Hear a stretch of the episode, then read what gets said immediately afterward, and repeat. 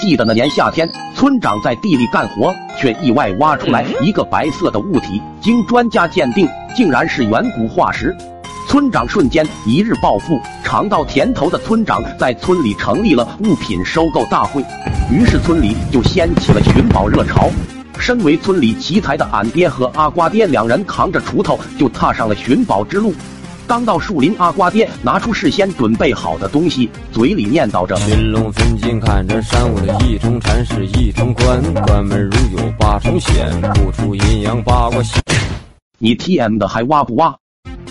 于是两人就这样日夜不停的挖，连续挖了好几天，愣是啥也没挖到。正当俺爹和阿瓜爹准备放弃的时候，忽然听到上面有声音，好奇的阿瓜爹用锄头捅了捅，结果掉下了一个有年代感的木盒。两人瞬间愣住，只听阿瓜爹开怀大笑，俺爹也仿佛明白了什么，于是两人抱起了盒子就往村长家跑。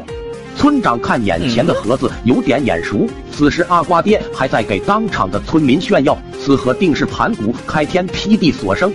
正当阿瓜爹吹得正起劲时，只听村长媳妇尖叫一声，所有人都看向了村长媳妇。只看村长媳妇指着盒子对村长说：“牛尔斯铁蛋和尼古拉斯二路驴把你妈挖出来了。”此时村长看清楚了盒子上的照片，发现真是自己妈，瞬间暴跳如雷，拿起东西就要暴扣俩人。阿瓜爹眼看大事不好，拉着俺爹就跑。就这样，村长愣是追了两人五个山头。最终，俩爹在医院躺了大半年。出院的两人为了还能在村里生活，于是把我和阿瓜送给村长做牛做马。村长这才勉强留住两人。